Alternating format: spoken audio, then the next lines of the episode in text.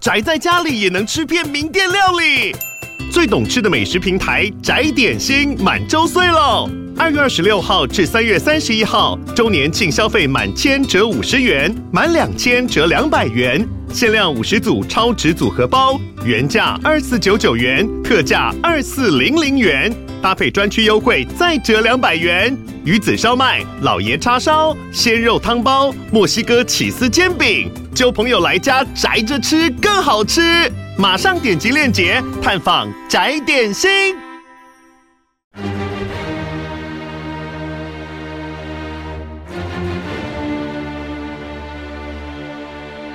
赵少康时间，吃喝玩乐骂，和我一起快意人生。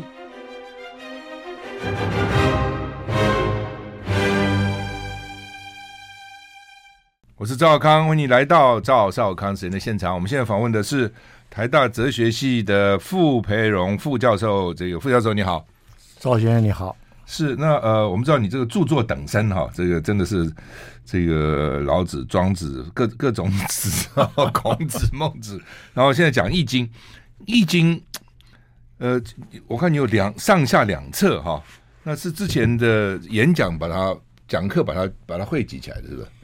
是的，我在二零一九到二一啊，二三年之内是。在大陆的一个平台喜马拉雅，是是。上面讲《易经》，总共讲两百二十二集，每一集十分钟，听的人应该很多了。看，总共订户到现在超过二十万人，哦，那蛮多，点击率超过五千万次，是是是，所以影响也蛮大的哈。还好还好，是《易经》，大家都都知道《易经》，但是真的能够。钻研进去的，其实我看不多。为什么？入门很容易，嗯，但是要深入是很难的。是，可能一辈子都可以慢慢去研究它。是，呃，基本上是这样啊。我们学任何一种外语啊，嗯，大概都要三个月，咱们把它基本文法啊、基本的术语啊大概了解。学易经，你花三个月把它基本的符号，嗯，就是八卦，嗯，怎么样合成六十四卦，嗯。这个学会之后呢，你后面就有一个新的天地，嗯，就等于人生啊，你不是只有看某一个国家、某一个文字代表的文化，它的内容不是的，你就了解到说，整个人的生命可以从不同角度来看。比如说六十四卦代表六十四种人生的格局，那么每一卦六爻，嗯，你在哪一个位置？所以它重视的是两个字，第一个是时，时代表。大势所趋，大的格局，一个代表位，你在什么位置？那么这两个配合起来之后呢，人活在世界上，有任何问题都可以从里面得到很多启发。是，因为我们想想，《周易》《周易》是周朝就有了嘛？其实啊，最早制作《易经》是伏羲氏，OK，那时候还没有发明文字。是，伏羲氏神农氏皇帝，嗯，皇帝的时候仓颉造字啊，是文字出来了。是，后面的夏朝、商朝到周朝。前面两代各有各的易经的版本，嗯，但是都失传了。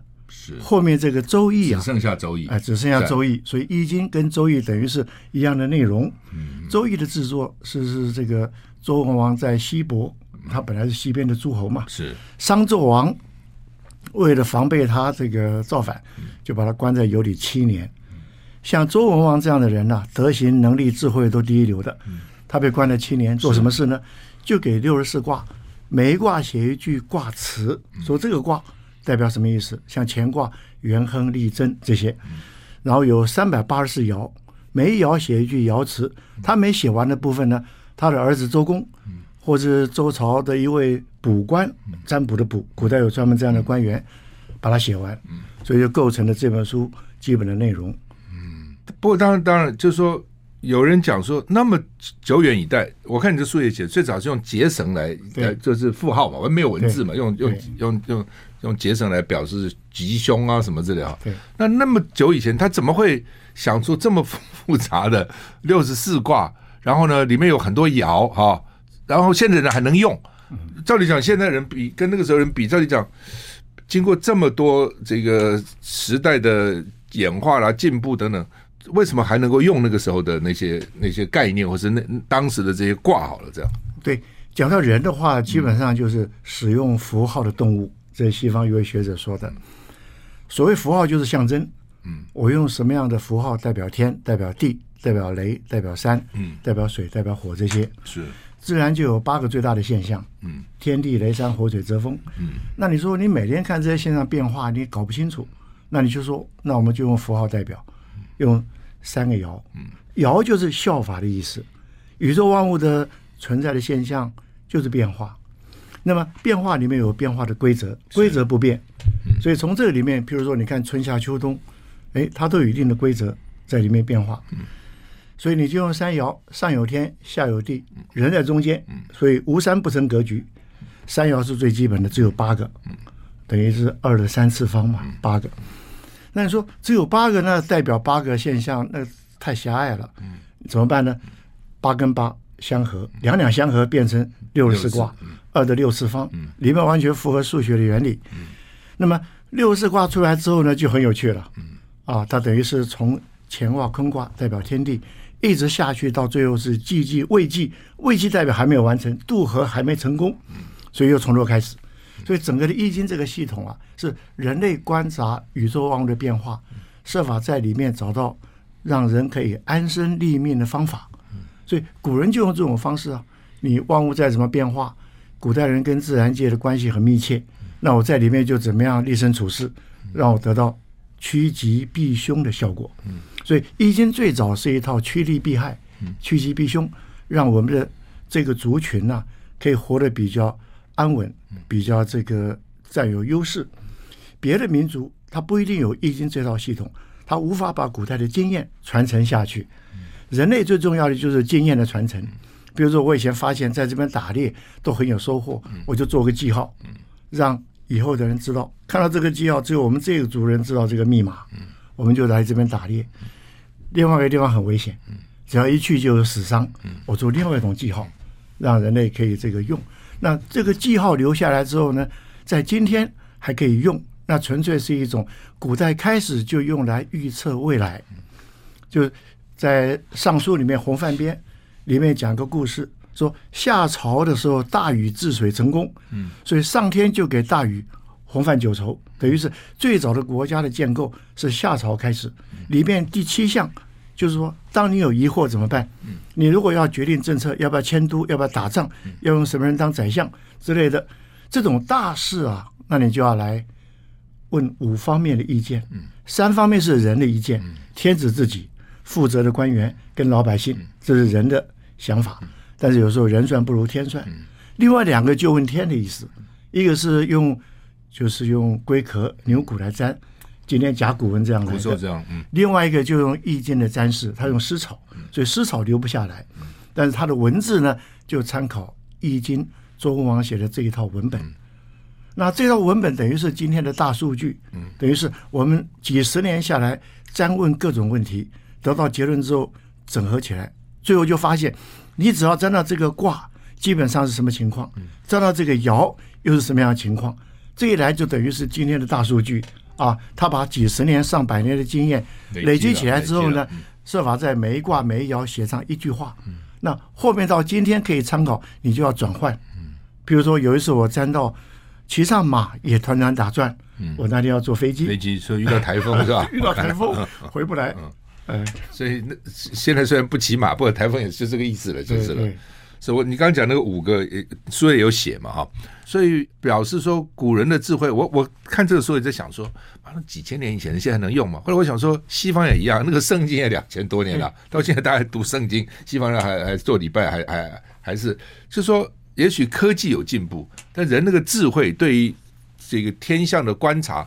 其实差不多的，古人不不比现在人差，我觉得古人很厉害的，而且他可能没有那么多杂事，他每天一辈子就在观察这个，就在观察，一辈子可能做一件事情，就看星象，就看星象，所以搞不好比现在还专的有可能。你说的没错，是。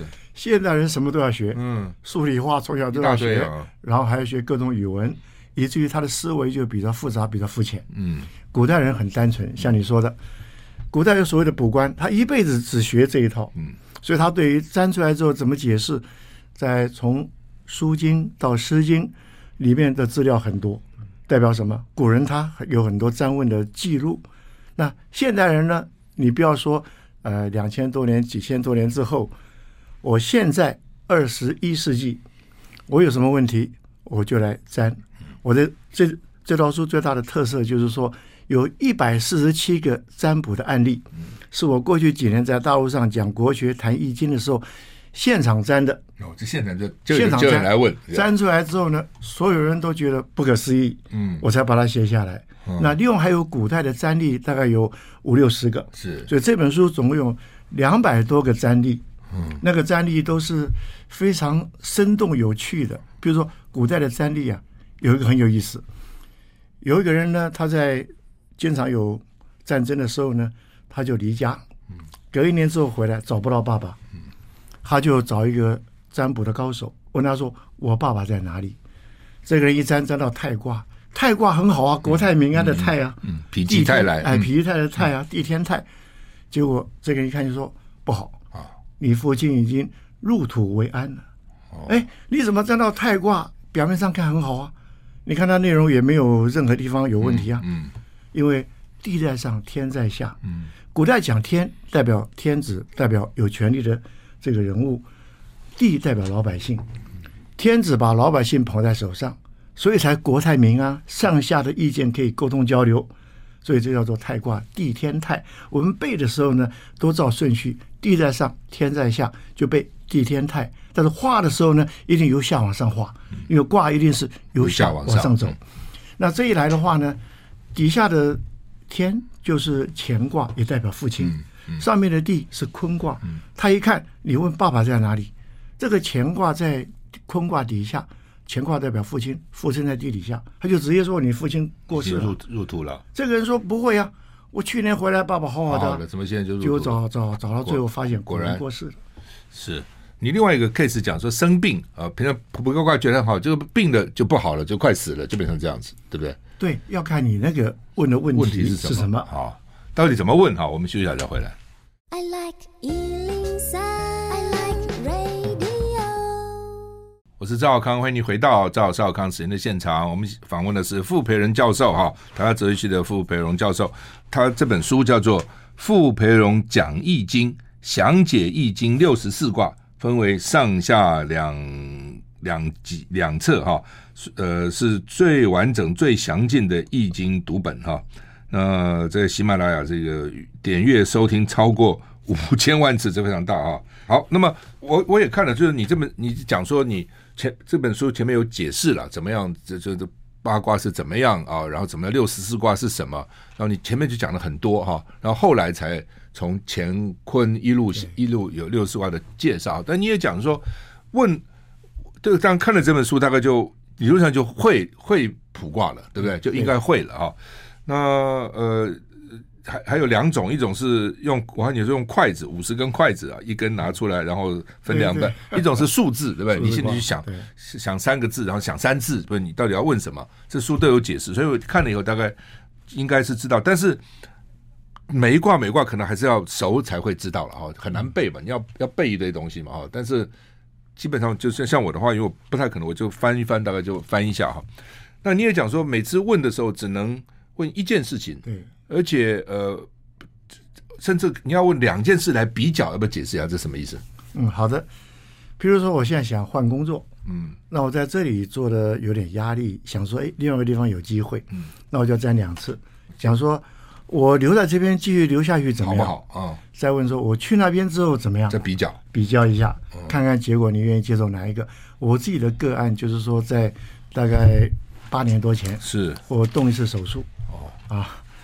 动手术我就粘，台北有三家教学医院，嗯，我自己在台大教书，是要不到台大，要不到台大，还到荣总，还到这个北医，是啊，占三次，粘到最后发现对我比较好的是荣总啊，我就去了，嗯，去了之后发现荣总有几位护理师是我听过我课的学生，哦，是，所以到那边去之后什么都给你，是是，这个特别的优先帮你处理，是，后面也都非常顺利，是是，所以这就是我去占卦的理由。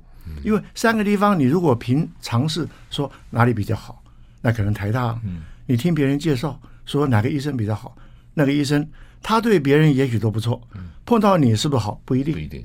天下很多事情都是这样子。是。别人以为好的你不一定，别人以为不好的你也不一定。是。所以这一来的话呢，每一次呢，我遇到我自己是习惯每三个月占一次时运。哦，这样子。哎，因为三个月是一个代表一个季节，季节你也讲，季节变了，什么都变了。嗯，所以我自己每三个月占一次时运，你很难想象，从这个疫情开始之后的三年，我占的每三个月占一次时运，没有一次好的。为什么？因为这个三年之前的十几年，我主要的工作是去大陆上课。嗯。啊，一直到我退休，嗯，这段时间还是一样。嗯。我在大陆上课啊，我说实在讲，很累很辛苦，因为要坐飞机跑来跑去。是，但是我非常愉快。嗯，因为我讲的就是四书三玄。嗯，四书是儒家的四书，嗯，《论孟学庸》。嗯，三玄是老子、庄子加上《易经》。嗯，那么大陆上有一批人呢，啊，他经济条件有的时候非常好学，他们称为补课。嗯，认为以前没有上到，没有没有，现在要拼命补课。嗯，所以我在大陆教书。学生对老师都非常的尊敬，念书也非常用功，并且都是中年人，这一点最可贵。啊，很多人到了中年根本不念书了。是，所以我在这么多年以来，过去十几年疫情之前占卦，每三个月占一次都是顺利的。嗯，啊，结果疫情开始之后一占，没有一次顺利。嗯，到现在又开始慢慢恢复了，很难想象。是，他他这个就是表示还蛮准的，就是了哈。对。蛮准的，不过当然这个跟你占占卜的功力有关系吧？假如说跟解卦有关，对啊，你也讲说说卦很很容易，但是要怎么解释很难。对，就跟庙里要求了个签，怎么解释那个签，对，就不不一定了，对不对？好，我看他们还有专那个专门解签的书，书专门教你怎么来来来解签哈。对了，你刚刚讲医院那个事，我曾经问过，但我们不是专挂，我就问医生朋友，很多医生们，哎，我说生病哈，万一要到到到底台大荣总哪个好？他们答案是什么？医生朋友，你看你认识谁吗？不是跟人家讲一样？对对，你看认识谁？朋友在哪里你就哪里去嘛。没错。所以跟这个医生熟，你就找他，一定给你比较细心的照顾。像你问专业的医生啊，说去哪一家好，跟我占卦问的方式其实一样。是，只是说占卦他不是特定的医生，嗯，他是没有任何偏见，嗯，完全照你现在这个人的时运这个状况，嗯，就给你答案。是是很有意思啊，所以这个这。个中国人的智慧真是不简单啊！这么几千年来啊，就是还是很多人还还相信，就就像那个什么那个黄历一样，对，他还是看，而且还算蛮准的哦。对，基本上还算蛮准的哦。当然，台湾跟大陆因为有几有还是有几天呢，比如那边什么起风了，过几天再到台湾来，我常常观察，就是你比那个晚个一两天可能还比较准啊，但是基本上都很准。比如清明，经常就是天气不好。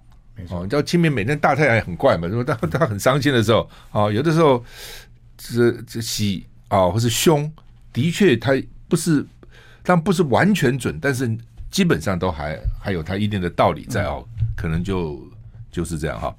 就好像这个大部分的卦都不是很好，你在后面有讲有最好的十卦，十个卦是比较好的。对，那为什么大部分的卦都是就是普通，没有就是？六十四卦嘛，好，这里讲我们讲应该三十二卦好，三十三卦不好，看看起来不是这样，为什么这样？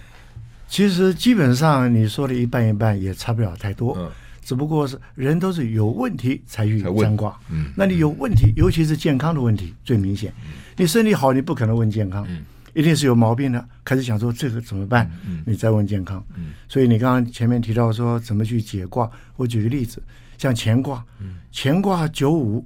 飞龙在天，利见大人，嗯、这很好，好啊，很好啊。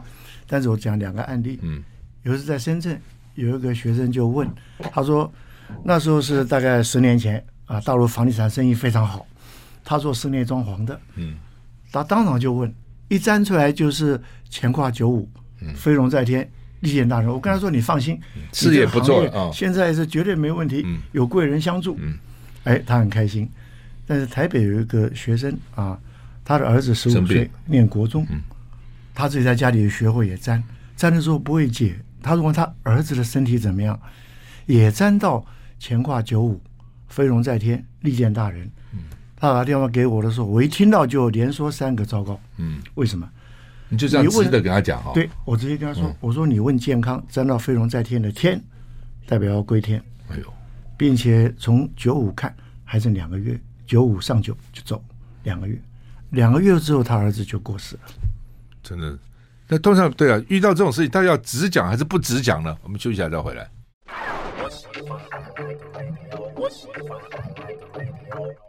我是赵少康，欢迎你回到赵少康时间的现场。我们现在访问的是傅佩荣教授啊，他的书啊，新书叫做《傅佩荣讲易经，详解易经六十四卦》啊，那上下两册哈。那刚傅教授很直啊哈，那朋友一听不是就当场被昏了吗？不是，他已经知道自己的儿子是癌症了哦，已经知道身体不好。从医生那边所了解的信息也差不多，也差不多。他只是想说，我来占卦，看有没有什么样的转机。嗯嗯。那占卦结果，我跟他说，你不要想太多，你好好照顾他，就是你。就就剩这个事。这种事情啊，碰到还不止一次。嗯。我讲一次最直接的。嗯。我在东北一家很大的公司啊，给他们讲易经。我的习惯讲易经的演讲，最后有五个名额。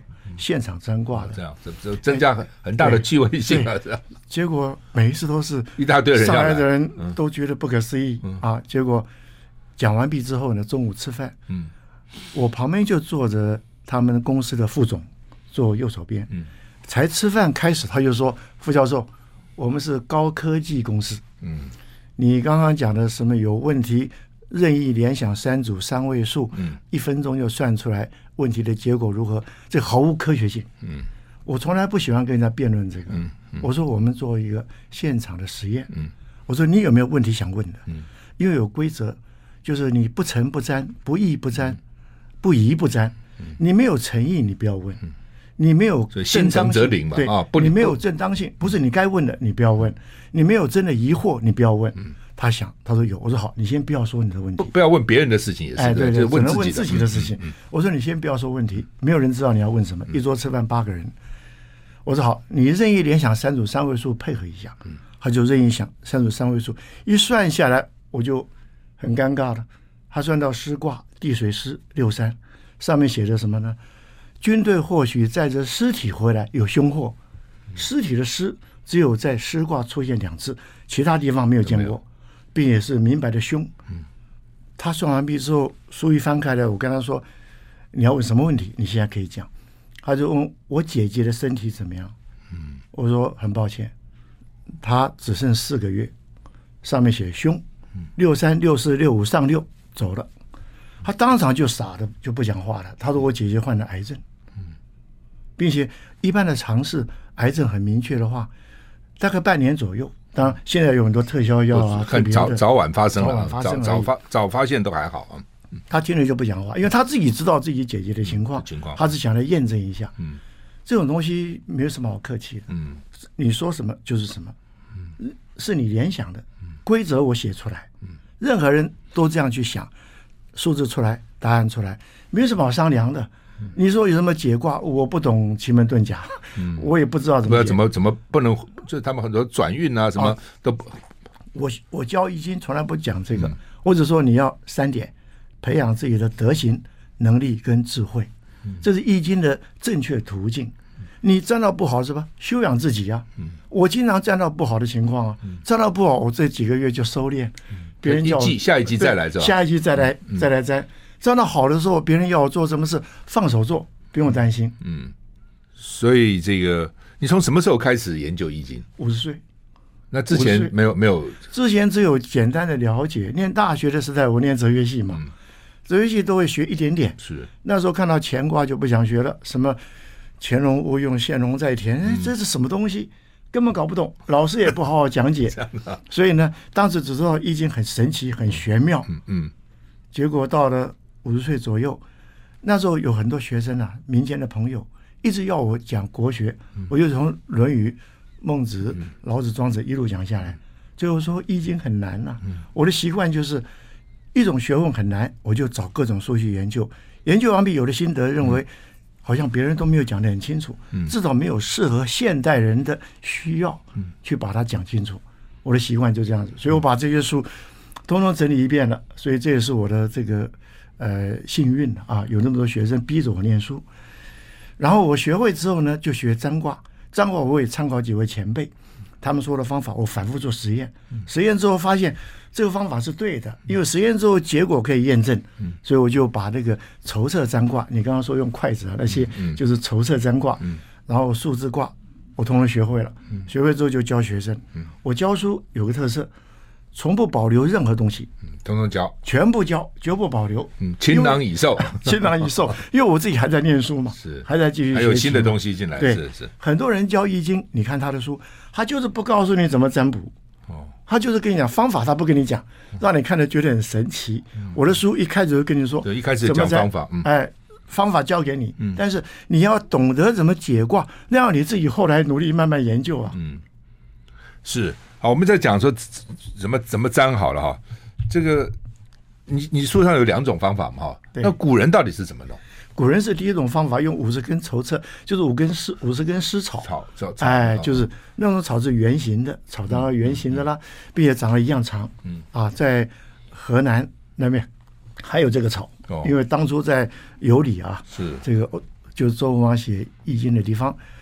那么这个。五十根，你占的时候呢？当然现在不可能演给大家看了啊。事实上，真的用的是四十九根。嗯，第一根拿出来放前面，代表太极。嗯，那你一放一根之后，这个地方就变成本来是念书写字的地方，就变成哎，现在变成占卜的地方了。特殊的场域。嗯，然后这都很合逻辑的。嗯，然后后面就开始一二三四有几个步骤。嗯，十八次下来之后呢，出现六组数字。就是六个数字，那我们要不要讲详细一点？因为我们这还有录影啊，就是五十个筷子，假定说用我们现在用五十根筷子嘛，一根先拿出来，哎，这这根代表太极，然后剩下四十九了，四十九根放在中间，放在中间，然后任意分一半，分这样就把它分成两半，任意分一半，从左边拿一根出来，左边拿一根放在左手。上，哦，然后四个一组，四个一组开始，四个组，四个四个，然后剩下的。拿起来，比如剩下三个再拿起来，如果没有剩，一定要拿四个，拿四个。啊，没有剩，剩下四个，右手边这边也是四个，四个，四个，四个，然后剩下两个拿起来，如果没有剩，没有四，就拿四个拿起来，对，然后这个就。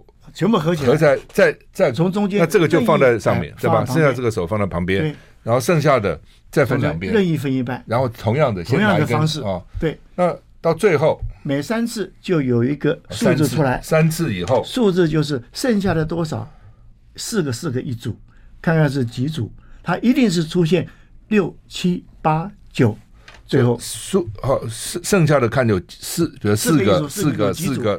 左右加在一起是吧？还是这样？对，全部加起来。加在一起，譬如说有六组，然后这是一个数字，一定是六七八九四个数字里面的一个，然后再再再全部再还原，一共六次是吧？六次，六次，每一次三分分三次，三六一十八，叫做十有八变而成卦。哦，就每次分三次嘛。哦，最后有一个数字，一个数字，一个数字，最后这就三往上写六个数字，是是呃六个数字。对，然后这个数字就是。卦上的是什么卦？什么卦？什么数字是七跟九代表阳爻，阳爻，我就从下往上画。六跟八代表阴爻。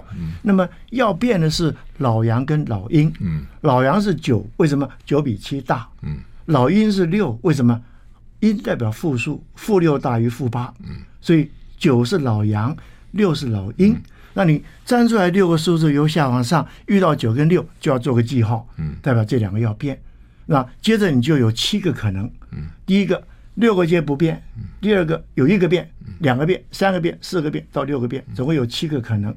那么那这个变不变看哪里？你知道呢？看六跟九啊，你有没有六跟九啊？我有的话呢？有的话就把阳变阴，阴变阳啊。比如说我是六，然后六要怎样？哎，六的话，你从下往上排出六个数字，对不对？你就看有几个六跟九。嗯，如果只有一个六，那很好办。代表这个六这个爻呢，它的爻辞就是你问这问题的答案。嗯，如果只有一个九，很好办，就把那个九在哪个爻，它的爻辞，把它这个当做答案。两个的话呢，那你就由下往上，六或九在哪个在上面？因为爻辞由下往上走，在上面的那个六或九，它的爻辞就是答案。如果三个就看卦辞，有三跟三啊，三个变代表一半一半，四个就要开始看。看支卦，支知乎者也的支，就等于说你这个卦经过变爻之后，阳变阴，阴变阳，变成新的卦了。变成新的卦就是到支卦去了。那支卦的话，就要看底下的没有变的那个爻，因为你四个爻变的话，到最后变了四个爻，两个爻没变啊。到了支卦之后呢，没有变的爻由下往上，先碰到那个没有变的爻，就由它的爻来解。因为到支卦是代表你要去那个卦由下往上。先碰到的那个没有变的，它的爻辞就是你要问的问题的答案。说实在，这样讲下来，大家可能听得头昏脑胀。嗯，要看书了。不 不过基本上就是呃，就是什么老杨什么老老老阴，这个比较麻烦。这这老杨就是九，老阴就是六。嗯，哎，这个习惯就好了。我懂，我的意思说，它的变几几变几变，这个比较复杂一点，对不对？变就是阳变阴，阴变阳。譬如你这儿有一个六，它是老阴，那么就要把它变成阳，就是老阳，就要变成阴。那么如果有三个以上，就要注意到支卦。支卦本来不用看，一个两个你不用看，因为你有六爻两个变，还有四个爻啊。那你如果三个爻，如果四爻变，代表本卦没用了。你本来的卦没用，因为你有四爻变了，都变了，都变成支卦比较重要。那这时候你就要看支卦里面的没有变的爻，嗯，那那个爻辞就重要了。是好，那么这是用筷子算，数字怎么算？我们休息一下再回来。I like 好，那么我们现在访问的是傅培荣教授啊，他的傅培荣讲易经啊，那上下两册啊，这六十四卦都在里面，前面还告诉你怎么去卜卦了啊，然后呢，然后怎么解啊？那刚刚讲是用筷子了，那数字的话，就是你先不卜也是心里要想那件事情，对你先要想，你前面还要念一堆那个那个念不念没什么关系，表示心诚则灵嘛，对对对，表示心诚意敬的意思了哈。那然后呢，就想一件事情啊，然后不要想别人的事情啊，想自己的事情，而且单纯的就问这件事情，不要搞一很复杂的事情，越接近越好越好。然后呢，就想你就想三组，每组有三个数字，对。然后呢，基本上的构想都是由下往上，嗯啊，第一组数字除以八。除八，嗯，找它的剩余的数字，还有除六。第二组除以八，哦，找剩余的数字。第三组，第三组除以六。六，为什么这样做呢？因为基本上有八卦，嗯，八卦一到八，每一个数字代表一个卦，嗯，啊，它顺序啊是先天八卦图啊，那个比较复杂一点。我讲实讲实际的例子比较容易了解。有一次我在这个呃靠近北方啊，嗯，在山西，我们在台湾念地理啊。以为山东、山西隔一座山，不是的，山西很北啊，山西上面就是蒙古了，所以我到了山西啊，那边是运城，就是关公的故乡，运城啊。当时我还没什么概念，去那边讲易经，讲完毕之后一样，有五个人上台要占卦，那时候都用数字卦。有一个人上来，有一位女士愁眉苦脸啊，我跟她说，请你任意联想三组三位数。他显然心情不太好，他就说一二三四五六七八九。哎，我说你这是叙述啊，照顺序的啊。我说能不能任意联想？他瞪着我不理我。我说好，那就用这个，你就用这个。嗯，好，开始了。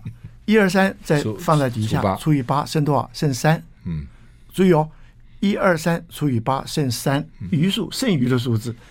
第二组呢，四五六除以八除尽了，除尽了就是八。嗯，没有零的啊。所以底下三三三什么？三是离卦，就是火。上面的八八是坤卦，就是地。地火明夷，这是一个卦，光明藏在地底下，地面上一片漆黑。他讲的是商纣王那个时代的一些历史故事。这一来的话，最后一个是关键了，七八九除以六，为什么除以六呢？因为你前面第一个除以八那个数字代表下卦三个爻，第二个数字除以八。余数代表上卦三个爻，有下卦有上卦，合起来六个爻，所以第三个数字就要除以六，看是哪一爻变呢、啊？就第三个数字呢，除下来剩剩三，剩三就是由下往上第三爻，那就就答案就是迷一卦的九三。迷一卦九三说什么呢？他说这个是去南方一片黑暗中去南方打猎，大有收获，讲这个。去南方打猎，大有收获，等于周武王开始要革命了啊！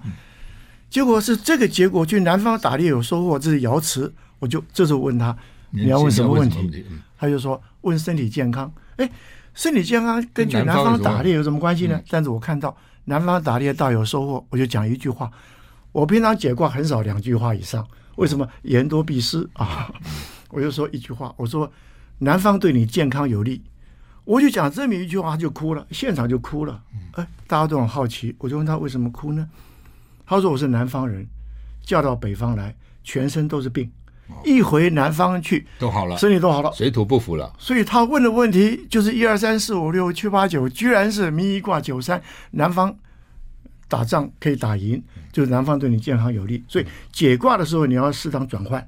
你不要说我问健康，他讲去南方打仗跟健康有什么关系？打仗，嗯，对，所以就是这这是一个非常明显的个案。嗯，所以现在嫁到北方去，水土不服这样，饮食什么都不服这样。我以前听我爸爸讲说，很多那个北方的军人啊。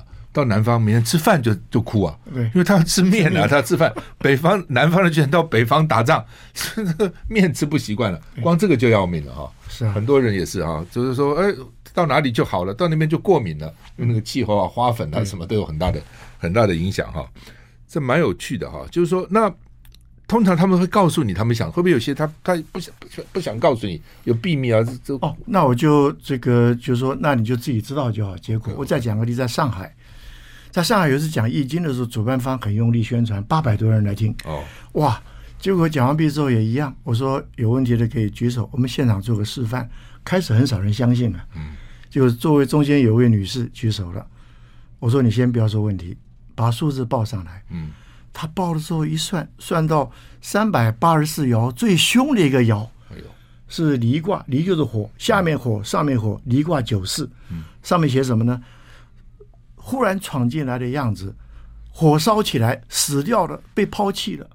他没有讲凶，但是比任何凶都凶。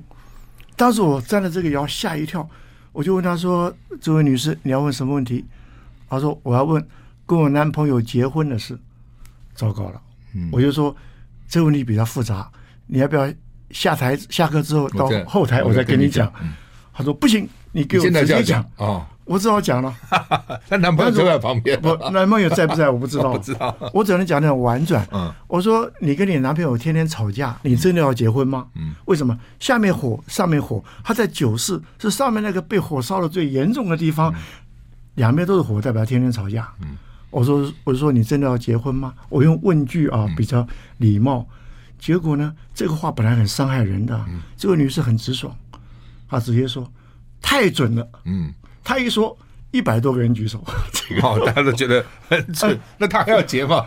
那他没不知道，他自己决定，他自己要决定。你说到这种结婚的事情，我不结了，老娘不结了。那我就不知道了。说到这种事情啊，我在讲大陆上有一家很有名的书店了。说实在，很多人都知道知道出国学的书，中华书局。OK，在北京，他们要出我的书的时候，编辑部啊有八个人请我吃饭，因为他要出我五六本书。吃饭聊天呢、啊，我说我在另外一家出版社出一本易经的书。中华书局像这样的出版社，他用的编辑啊，不是北大就清华，就是人大这些专业的这个学科毕业的。他们在学校念书都不相信易经可以占卦，认为那可能是迷信。结果我一说我在别的出版社出易经，他马上就说易经不是算命的书吗？嗯，哎，我说谁说易经算命的书？你中国文化了解一点就知道。易经不是算命的书啊，但是你可以用来占位，可以未来的占卜，但本来不是一个算命的书。我说，那你们有没有问题要问？这一下他们都没有人讲话，就坐我对面一位女士，她就说：“我来问。”嗯，我还没跟她说你不要提问题，她就说了：“她说我下个月要结婚，你帮我占好不好？”这一下我就很尴尬了，压力很大，对，压力很大。我说：“好吧，既然这样，你就占吧，给我三组三位数。”她给了，给了之后呢？我的心算还可以，第三个数字除以六，我就立刻知道被六除尽，除尽就是六，六好的只有四分之一，六四卦里面占到上面的代表要走了，要离开这个卦了，基本上四分之三都不好，所以我有点紧张，但前面两个要稍微算一下，因为你不知道被被八除的时候剩多少，就一算下来之后变成大有卦的上九，火天大有上九，这个结果出来八个字，哪八个字你知道吗？自天佑之，吉无不利。他要结婚了，占到从上天保佑你吉祥而没有任何不利的事。有人结婚，你从易经找八个字祝福他，也没有比这更好的。嗯、对对对，哦，所以这个很，所以光看光看一个还不行，要整个看起来才可以哈。那他他很高兴吗？高兴啊！先问他现在如何？这样，我不知道。休息下再回来。